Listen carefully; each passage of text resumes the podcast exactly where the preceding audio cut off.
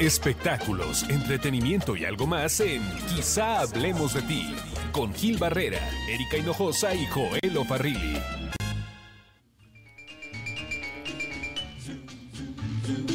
Ah, qué chulada. ¿Ese quién es? ¿Y ¿No será la Santanera? Es Esquivel, claro. Escucha eso.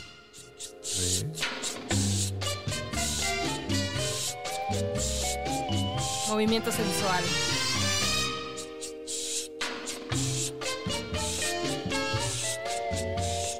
Esquivel, creador de una época, creador de un De concepto. un estilo, sí. Pero además un concepto que lo llevó a, a vagar por el mundo, ¿no? Porque abandonó el país y tuvo eh, una visa, ¿no? De una manera muy rápida, tramitada por la música. y Cosa que Laura. Bozo no tiene. Cosa que Laura Por Bozo ejemplo. aún no tiene. Le está sufriendo. Esto es Quizá Hablemos de Ti, estamos muy contentos. Hemos estado dándole un especial seguimiento y honrando eh, a la gente que forma parte del ejercicio periodístico, del entretenimiento.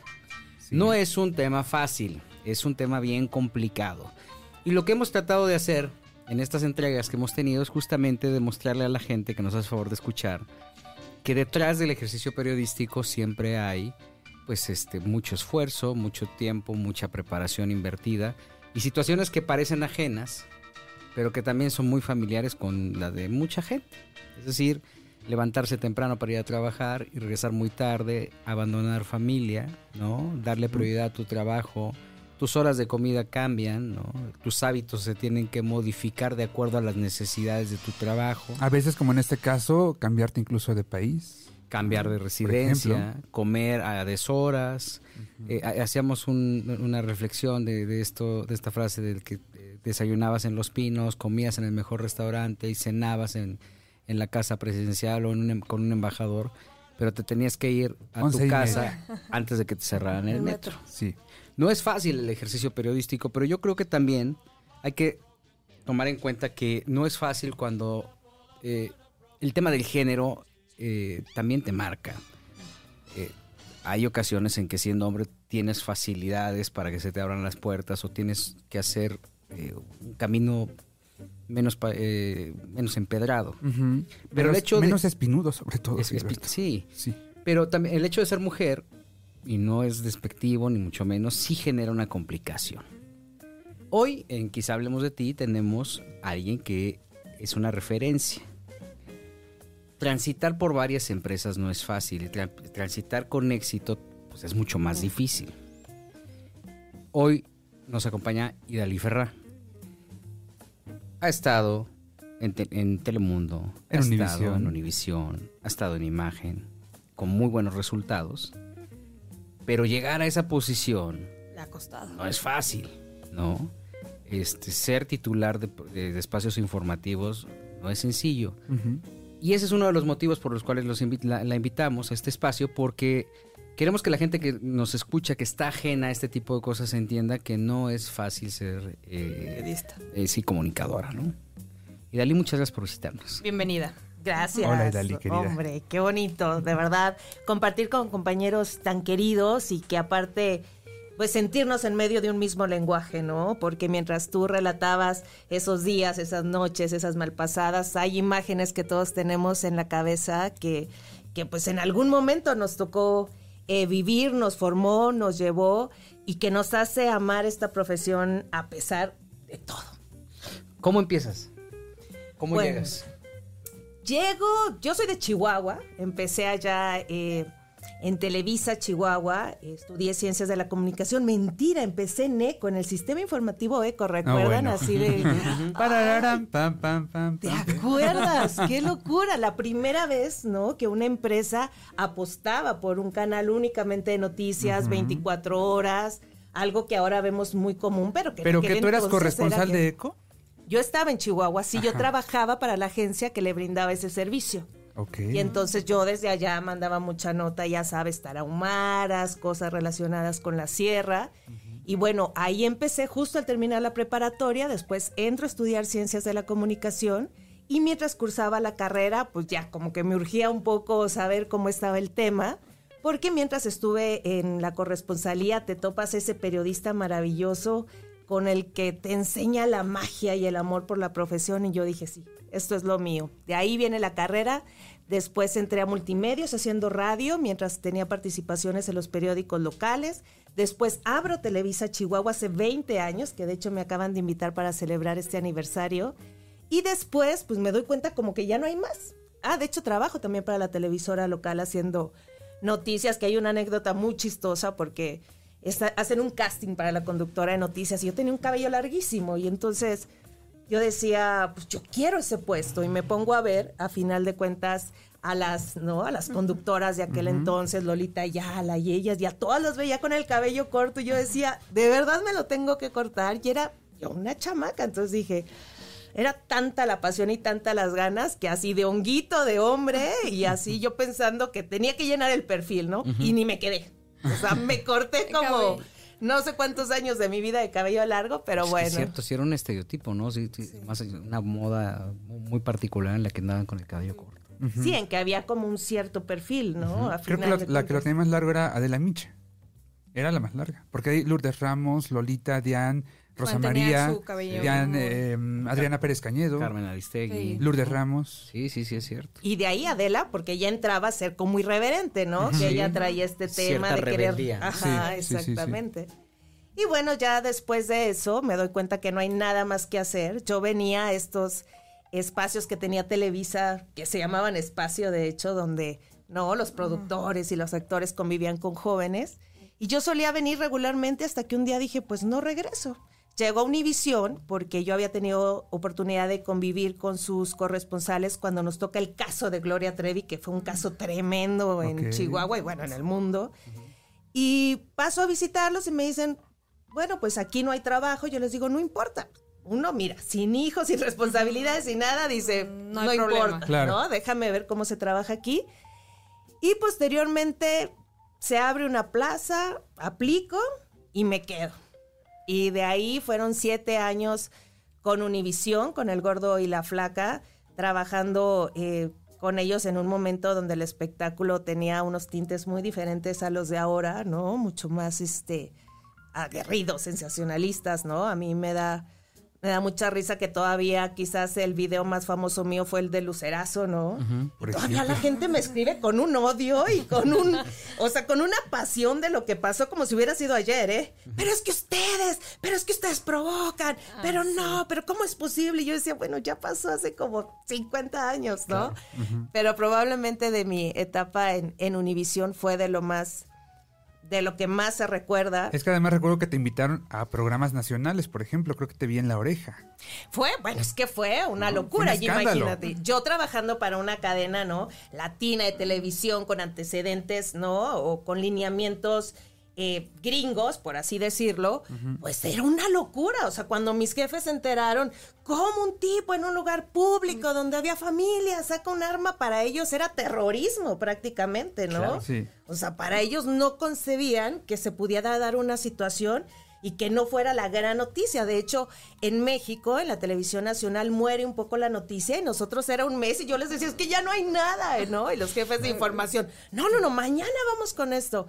Yo de verdad guardo con muchísimo amor de, de esa noche, eh, que sí fue una situación muy tensa, muy difícil, que nadie nos esperábamos, pero el cariño de los compañeros, que fue maravilloso. Yo salí de ahí sin saber realmente qué había pasado y todo el mundo me decía, ¿estás bien? ¿Estás bien? Y yo, sí, sí, sí, le hablo a mi jefa y yo así como de, ay, pasó esto como si nada. Y cuando veo el video, ¿no? Que ya veo las imágenes, dije, claro, por eso estaban como tan preocupados por mí, ¿no? Si yo estaba bien. O sea, me decían, te llevamos al doctor. Yo, no, no pasa nada, ¿no? Y eh, yo creo que, que el compañerismo, ¿no? Es como parte de las cosas maravillosas y lindas que te da esta profesión. Entonces, pues ahí estuve en Univisión siete años y de ahí me fui a Televisión Azteca. Me fui, fue como quizás ya pasar de la corresponsalía y la reporteada ya a una faceta más como conductora, con muy poco éxito porque digo, no sé si es ahora que esa pase, parte yo no la tengo tan presente. Tu faceta en TV Azteca. Pues es que duró como dos semanas, porque Ok. luego ya ves que era así como de.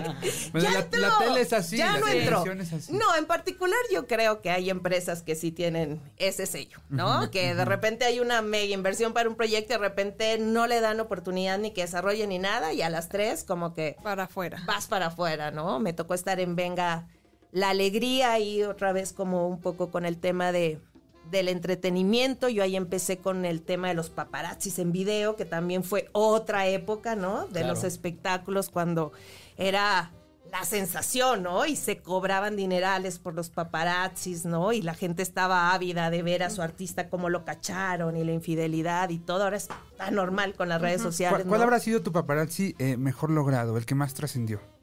Híjole. ¿Cuál habrá sido? A Eh, ver. Me acuerdo. Es que sabes que yo era muy mala para los paparazzis. O sea, yo así como para copiar en la escuela. O sea, me temblaba todo. Creo que una vez en Garibaldi con Valentino Lanús y Claudia Lizaldi. Ok. Creo que. Y ellos estaban en una mesa como muy grande y tenían una gran fiesta. Nosotros estábamos en una mesa atrás. Y no sé si sea el mejor, pero yo me acuerdo que a mí me temblaba todo. Y era un lugar súper público y decías, Claro. no se van a dar cuenta, pero a mí me temblaba todo, ¿no? Entonces tienes la cámara y pues regularmente estás acompañado con alguien que así, bueno, tú como que tomas y yo así, pero no muevas el vaso y yo. No, no, no. Yo creo que más allá de eso, el, el lograr un paparazzi de verdad, mis respetos para quienes lo hacen. Oye, yo tengo un gratísimo recuerdo de ti, que fue una cobertura que nos aventamos en el 2003, en mayo, cuando EXA hacía eh, estos festivales musicales en el auditorio que duraban tres días, ¿recuerdas? Qué locura, Y fue un día que vino Thalía. Y eh, yo tengo ese recuerdo divino de ti porque tú, a pesar de que pasaban las horas y las horas, porque y nos, nos llovió, no, no nos daban entrevista, no nos querían dejar pasar al auditorio, pues tú siempre con una sonrisa, siempre muy relajada, muy optimista, sí, sí. Pues ya que no. No, fíjate que a final de cuentas, a mí, si te puedo decir a la distancia, eh, es bien bonito porque atesoro siempre puras cosas buenas de esas coberturas que luego eran Maratón. mortales, ¿no? O sea, platicábamos, por ejemplo, lo de Gloria Trevi y logramos formar un grupo de reporteros de distintas cadenas donde decíamos, vete a dormir tú, vete a comer tú, yo te cuido, Sí, sí, sí, nos pasamos el material, ¿no? Cosas de ese tipo me tocó. Ey, espero Tengo- que no escuchen los jefes esto. Ajá, cuenta que no se Están enterando nada. cómo estaba. Había una oficina de prensa. ¿no? en realidad así era. Pero sí, así era. No, la verdad es que, por ejemplo, hoy que hay una compañera que quiero muchísimo que es este Magali Ayala, que es, trabajó en La. Oreja y después ahora está en Telemundo. Y ella me dice, muchas gracias porque en alguna ocasión nos tocó con Alejandra Guzmán, cuando andaba con Borboya, que ya sabes la locura que traían estos. Llegan a un palenque, entra la camioneta, Maga traía un micrófono pero con cable, todavía. sí, con Entonces línea. entra la camioneta, la avienta, jala el cable. Ella que siempre ha sido divina, la minifalda, yo le decía, bueno, es que Magali para la cobertura, la minifalda, las botas, pues cae y se le destrozan las rodillas, ¿no? Y este, y pues para mí, antes que el trabajo y antes que cualquier cosa, Magali es mi amiga, porque hemos compartido tantas coberturas y tantos años juntos y hemos ¿no? visto a nuestros hijos crecer y todo. Ahora, en aquel entonces no teníamos. Pero fue así de, agarré, dejas el micrófono, me acuerdo que agarramos, vámonos al hospital, ¿no? Y la cobertura, cuando Alejandra Guzmán era el boom, decías, pues, no, o sea, sí hay momentos, aunque mucha gente cree que los periodistas de espectáculos de verdad no tenemos ni valores, ni conciencias, ni muchas cosas. Sentimientos. Exacto, ¿no? Y sí los tenemos, o sea, entre compañeros sabemos valorar cuando es muchísimo más importante la seguridad o el bienestar de un compañero que sacar la supernota, ¿no? Estas nuevas generaciones de reporteros de espectáculos, ¿qué, qué opinión te merecen? Porque hoy por hoy es muy común encontrarte a alguien que tiene como referencia un youtuber, ¿no? O, ahí lo he dicho muchas veces, o quiere ser como Pepillo, o quiere ser como Fabián Lavalle, ¿no?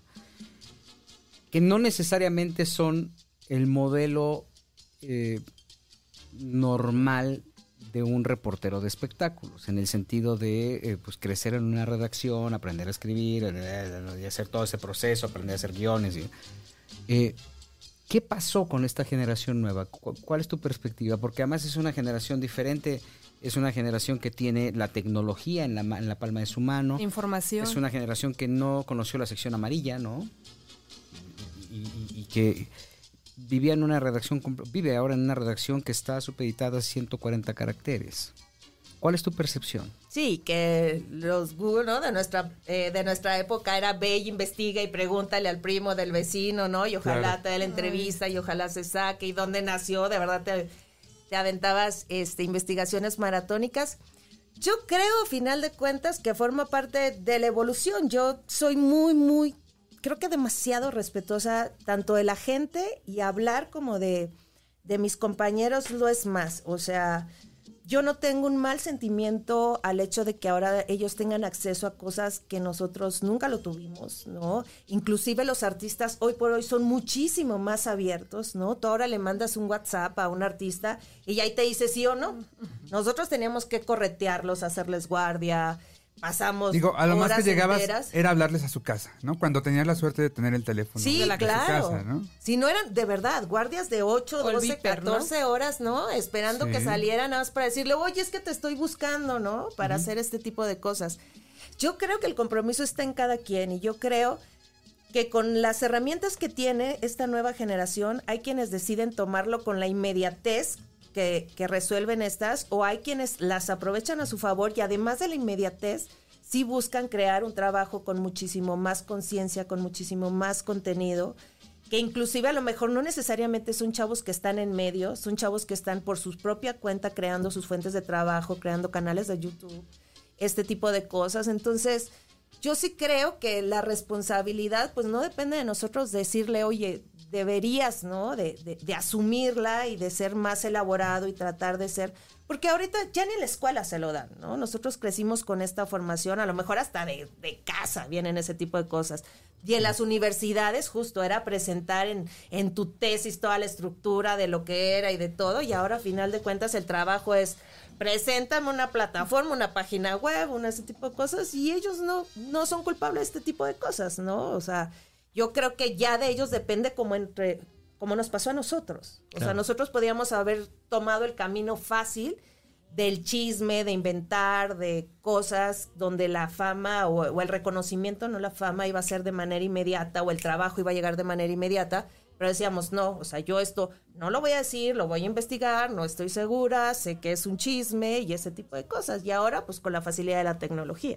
El, estar en varias eh, empresas te permite tener una visión también mucho más global, ¿no? Porque también son estructuras diferentes, son métodos de trabajo muy específicos. El gringo trabaja de una manera muy específica y entonces, este, de- puede ser prácticamente todo by the book, ¿no? Pero con eh, flexibilidad en un tema muy específico, vender información, que el contenido venga lo suficientemente, con, suficiente riqueza para que tú lo puedas desplegar.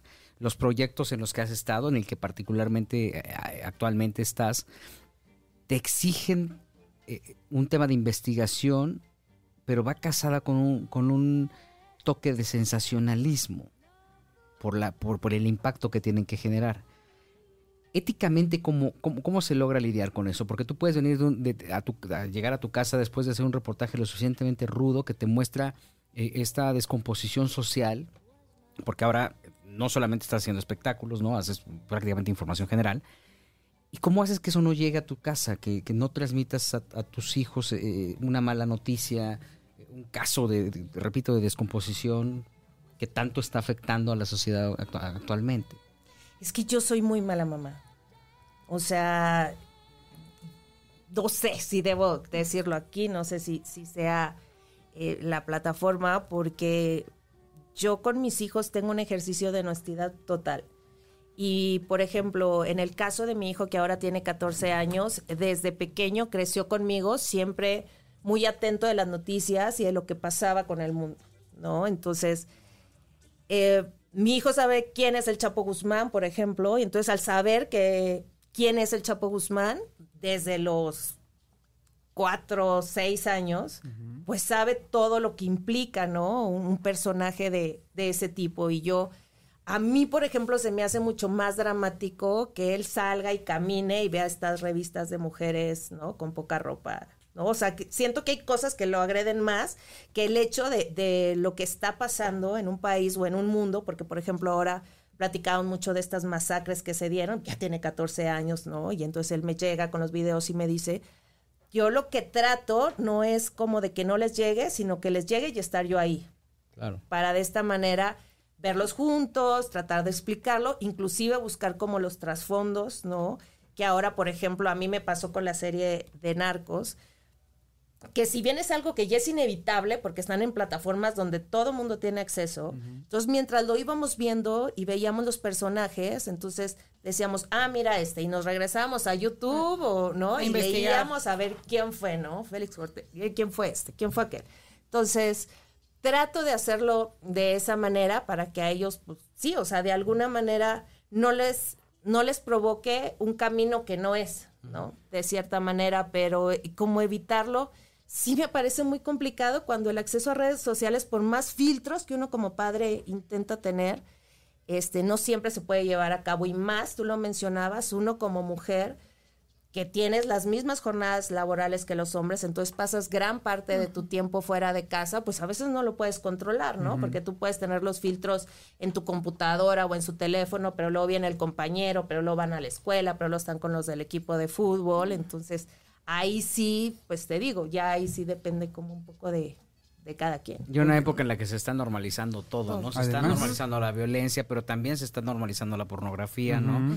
Pero también se están normalizando muchas cosas a las que eh, generaciones anteriores no tenían tanto acceso, ¿no? Y, que ahora abarca todo, porque a final de cuentas a nosotros también lo que nos pasaba como periodistas de espectáculos en ese entonces era que pues la estos fenómenos de violencia no entraban tanto, ¿no? En temas de entretenimiento. nuestra fuente, sí. ¿No? Entonces, ahora pues, pones un programa de espectáculos cuando crees que va a ser familiar, ¿no? Y la gente puede ver cualquier cosa y te das cuenta que no, ¿no? Que si está el ejecutado, que si en el baile pasó tal cosa. Entonces, cuando hablas de normalizar, pues también ahora se está llevando, ¿no? A otros a otros eh, campos donde pues está bien, bien, bien complicado. Lo, el mismo deportista ahora, por ejemplo, que mató a esta pareja, entonces la Claro. gente de deportes, ¿no? Se jala este tema y entonces se andaba alcoholizado, pero entonces ya las redes sociales donde lo ves y se vuelve así una bola de nieve, ¿no? Claro. Oye, guapa, eh, me voy a ir hacia una década atrás.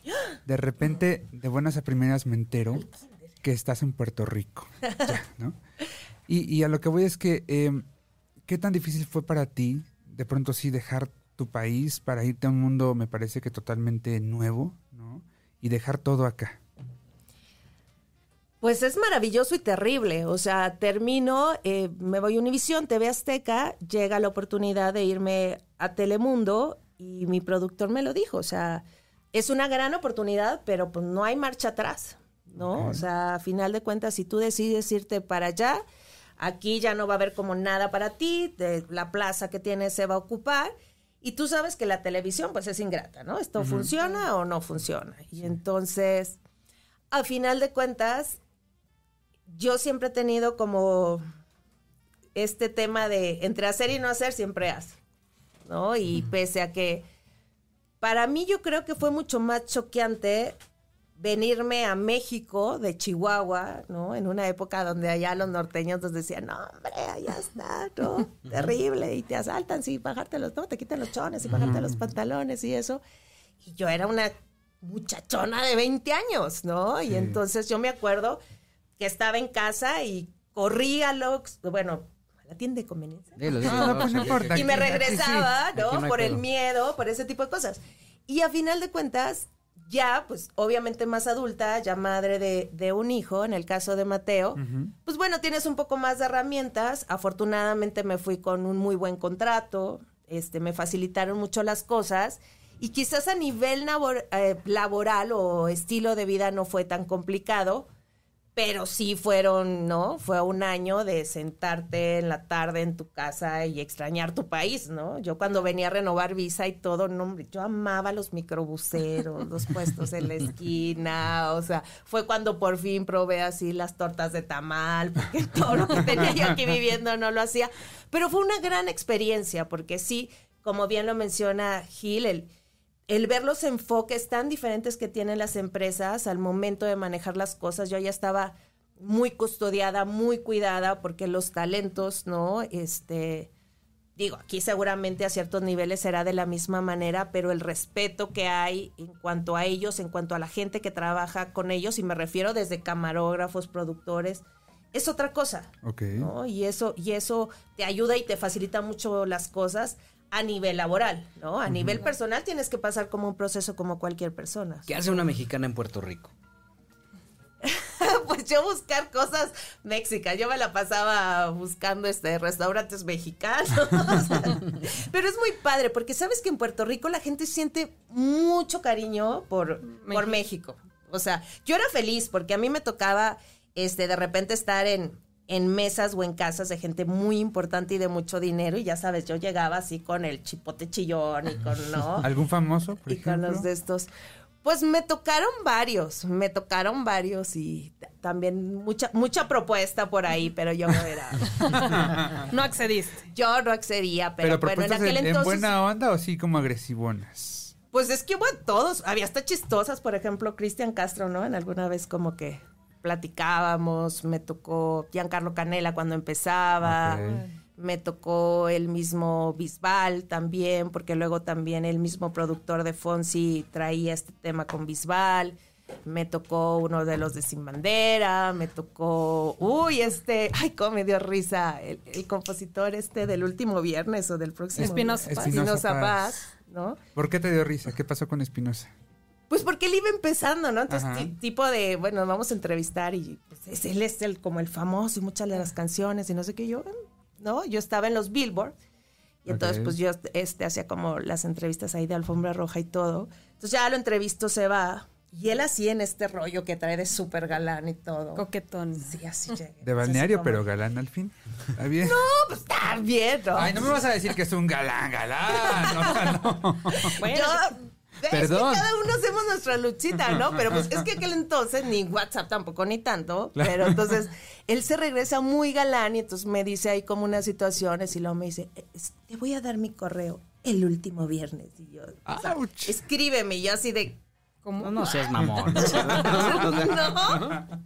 Sí, porque eso era así su super correo y yo así de, no inventes, es en serio. No, la verdad es que es muy chistoso, ¿no? Y se presta mucho en, en- en la carrera luego ver estos, estos artistas que les rebasa, ¿no? Y, y muchas veces dicen que uno no entiende la línea, pero luego los artistas son los que no entienden. No, la línea lo te está marcando el manager y no, y ándale y ve, no, o te marca él y que y los artistas piensan que uno va a salir, pero corriendo. corriendo, ¿no? Y yo así, no manches. Papá, Y- si yo me sé toda tu vida, o sea, sé con cuántas plano, has andado. ¿no caíste, manches. ¿No caíste nunca con nadie? Nunca, ¿sabes qué? Ni siquiera cercana a caer. Fui, es que siempre, yo, tra- yo traía un rollo, Sí. ¿no? Que nunca te das cuenta de tus valores, ¿no? Que, que te inculcan tus padres hasta ya que eres tan grande como yo, ¿no? Sí, Hasta sí. que los ejecutas. Y sí, o sea, yo la verdad, yo mientras estuve eh, trabajando en entretenimiento, bueno, y ahora en información general, nunca ni tomaba ni iba más allá, por ejemplo, con, con un artista, porque se me hacía totalmente antiético, como una falta de profesión. O sea, a mí entrevistar a un artista oliendo alcohol, Claro. decía, Es no, terrible, sí, sí. ¿cómo crees? O sea, digo, no pasa nada, porque igual ya a lo mejor le diste un trago, ¿no? Correcto, como no somos artistas, podemos hablar. Exacto, sí podemos beber porque Aquí estamos sí, entre las compañeros, cosas entre han colegas. Las cosas han cambiado. A lo mejor ahora yo sería muchísimo más relajada. En aquel entonces, ¿no? Yo tenía como un compromiso conmigo misma de abrirme paso, de cumplir, de estar. Y, y sí, con los artistas pues era lo mismo, ¿no? Porque era así, no, pues, gracias señor, ¿no? Tengo que seguir trabajando. Pues a qué horas acabas, pero te mando, pero el boleto de avión, pero ándale, tengo una casa no sé dónde. Y todavía va, el otro día platicaba, pues tengo cine en mi casa. Y, ay, ay, ay, ay, ay, asústame. al cine. Ay, asústame. Oye, ¿y en este medio no, nunca fuiste acosada? Porque eres una mujer muy, muy guapa, entonces. Pero una Fíjense- cosa, una cosa en serio, no el cor- correo No, como- de. ay, El próximo viernes. Fíjate, ni en eso es serio, Espinosa Paz.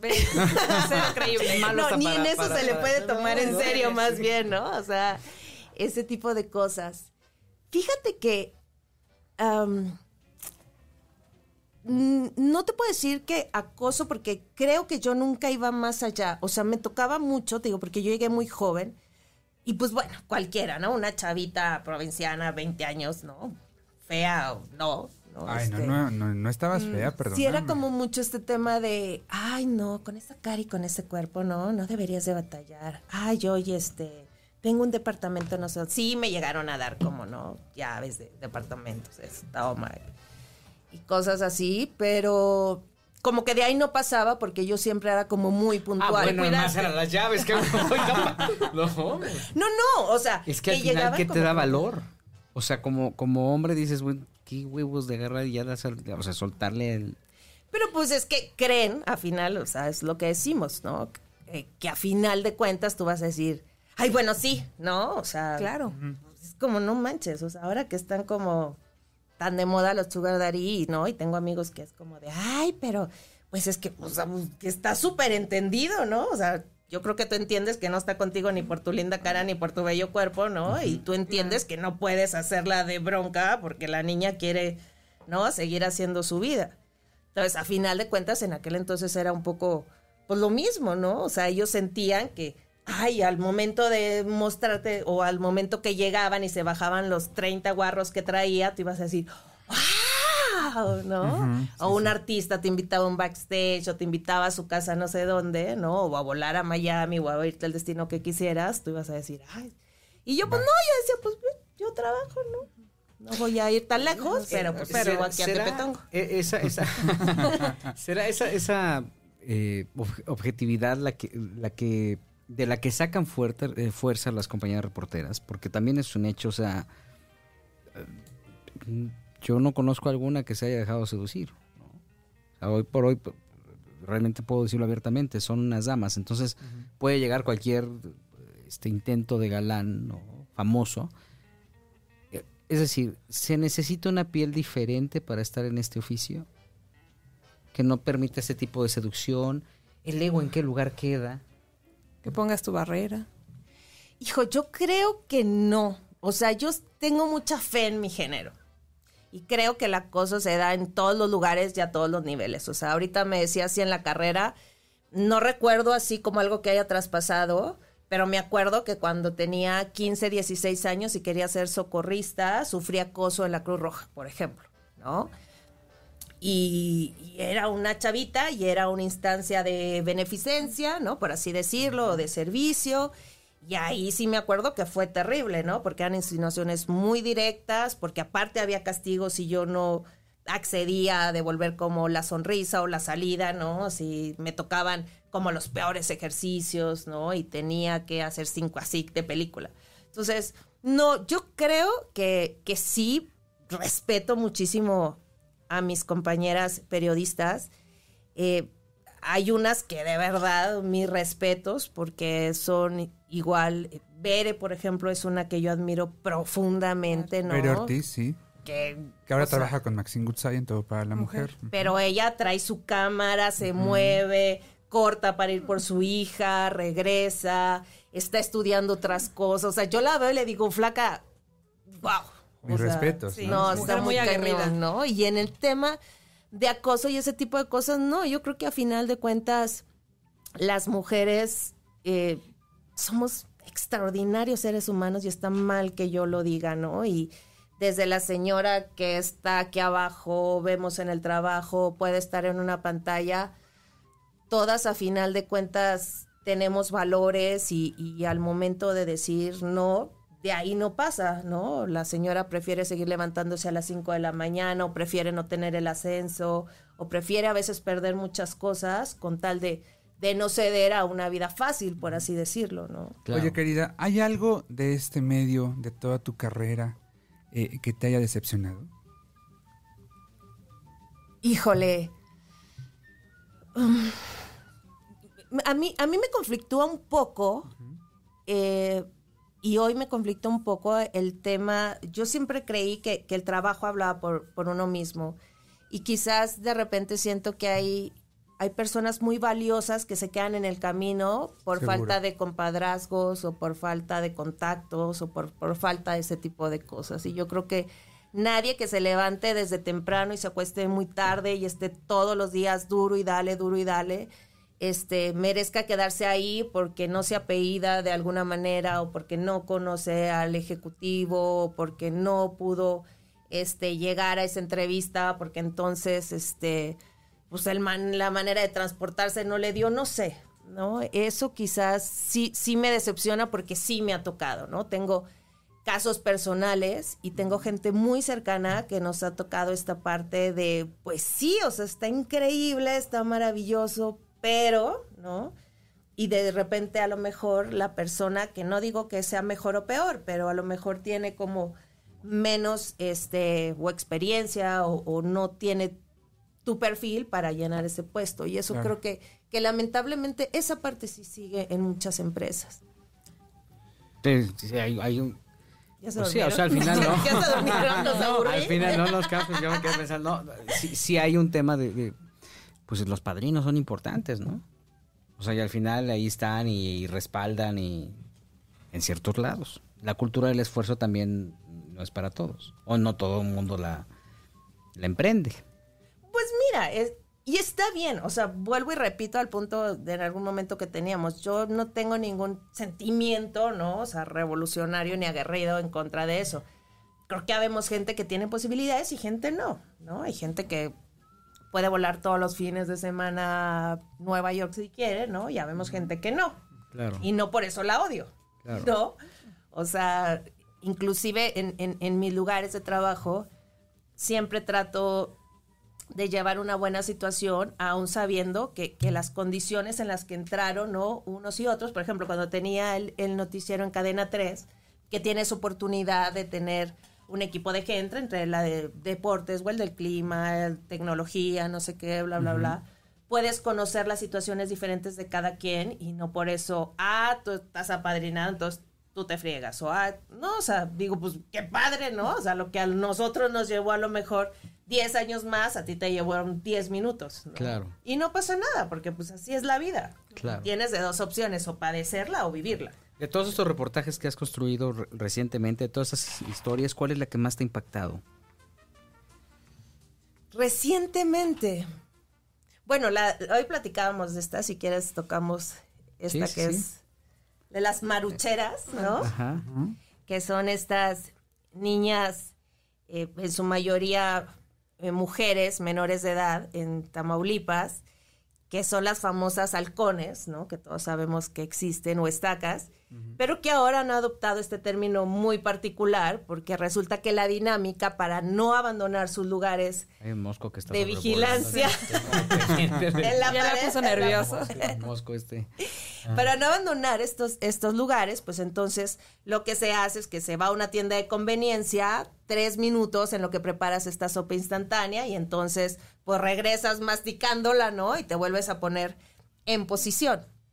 Y entonces de ahí viene este término de las marucheras o comesopas. Mote- ¿no? El mote de, de las Y lo que hacen son halcones que, que Sí, están lo que los intereses del crimen organizado. Sí, y que se ha convertido ya en un término, porque bueno, el de halcón ya lo teníamos muy acuñado, pero ahora esto viene a darle como un nuevo toque porque implica como varios factores, ¿no? Cada vez son más las mujeres que son reclutadas, cada vez son mayores, eh, mayor el número de chicas menores de edad, son niñas eh, que postean ahora todo en sus redes sociales, ¿no? Sí. Ya sin importarles, antes quizás cuidaban un poco su apariencia, ¿no? Su cara, que no se viera y todo.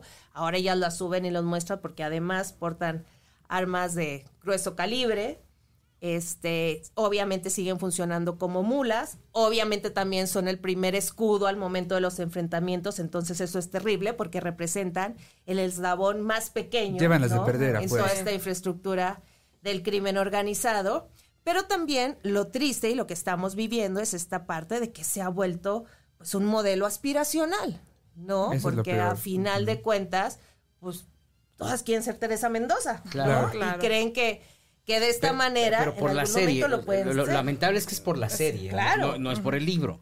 Claro. No, o sea, tú dijeras, bueno, Además, claro. desde, que salió el libro, bueno, todo el mundo quiere ser Teresa Mendoza, pues eh, qué bueno, ¿no? Pero, Pero no es desafortunadamente es, por la serie, ¿no? Sí, y entonces es como de, ay, me voy a ver bien mala, este, la gente me va a querer, voy a pertenecer a un grupo, voy a tener como un marido muy guapo que me va a defender, pero entonces todo el mundo me va a admirar, ¿no? Y este tipo de cosas que lamentable no es, no es así, porque inclusive o sea, les pagan no una miseria, ¿no? Cuando les pagan, porque muchas veces también son coaccionadas por cuestiones, ¿no? De amenazas con familia y todo. Hablábamos que muchas veces lo que les dan es una bicicleta y ni siquiera para ellas, sino para que estén Están rondando y puedan estar, este, vigilando y a final de cuentas, pero para ellas el hecho ya de sentirse empoderadas, ¿no? Por decirlo de alguna manera, con esta arma de fuego, Ya les cambia el panorama. ¿no? ya las- se sienten alguien, Sí, ¿no? claro. Lamentablemente. Y, y hablamos, por ejemplo, de los funerales, que también ahora es sorprendente ver estos videos donde, pues, de la tragedia han hecho esta parte de, de la celebración, ¿no? Eh, ponen reggaetón, se ponen a bailar frente al féretro. perrear. y De es- perrea. Sí, sí, sí, la verdad es que son cosas, a mí yo me siento muy orgullosa de, de esta parte, ¿no? Y creo que cada vez debería de ser más y que ahora todos tenemos estas capacidades. Cuando la noticia a últimas fechas se ha unido y ya hemos pasado y hemos visto esta mezcolanza entre el entretenimiento, la información general, oye, nuestro anterior presidente, ¿no? Yo creo que fue un claro ejemplo de, de esta parte, deberíamos de abrirnos más y tener más conciencia de todo este tipo de temas y enriquecernos de cierta manera, ¿no? Con todos los puntos de vista diferentes que puede tener una noticia, porque en, este caso, por ejemplo, tiene que ver porque está el fenómeno de la música, ¿no? De todos estos sonidos alterados, que ahí viene la parte de espectáculo, viene la noticia en la notadura porque va en crecimiento, y en tercero el fenómeno social que implica. Claro. Oye, Dali, ¿y te da miedo, te atemoriza meterte en ese tipo de notas? Hoy por hoy sí, y no por mí, sino por mis hijos. Me hubiera encantado eh, tener otro perfil, pero creo que ahora tengo responsabilidades que van más allá de cualquier, ahora sí que ideología eh, periodística o sentimiento de realmente querer transmitir, porque sí es muy importante tomar en cuenta este tipo de noticias. Nosotros inclusive tratamos de conseguir reacciones y no se puede porque nadie habla y no los puedes Es- culpar. Exacto, claro. ¿no? O sea, a final de cuentas dicen, no, o sea, Es entendible. aquí nadie te va a dar una entrevista, aquí ninguna autoridad se va, ¿no? A pronunciar, aquí dices, está bien, entonces vamos a hacerlo con los mismos elementos que ellos nos están dando. Si después de esta conversación la gente no, no entiende que detrás de todo esto hay una preparación, hay una pasión y hay amor por el oficio, que creo que están tienen que escuchar el podcast de- del Panda, ¿no? Pero este, eh, Idalí Ferra, te agradecemos mucho tu tiempo. Gracias. Muchas gracias no por venir a platicar mucho. con A mí nosotros. nunca me gusta su podcast, y lo oía así, los oí todos y lo el mío. Pues ya. Muchas gracias por, por, por venir a compartir con nosotros esto que es tan importante, porque al final, repito, ser un reportero, ser un comunicador no es algo que se adquiere en un Sanborns, ¿no? ¿no? No, no, no lo adquieres este, en ningún lado, lo traes en la sangre y con esa misma pasión lo vas sacando adelante y, y aquí hay un ejemplo muy claro. Muchas gracias. Desde luego. Gracias. Gracias. Gracias por estar con nosotros. Hola Farrilli, Muchas gracias. Erika Hinojosa. Hasta la próxima. Nos escuchamos después aquí, porque quizá hablemos de ti. Espectáculos, entretenimiento y algo más en Quizá hablemos de ti. Con Gil Barrera, Erika Hinojosa y Joel Farrilli.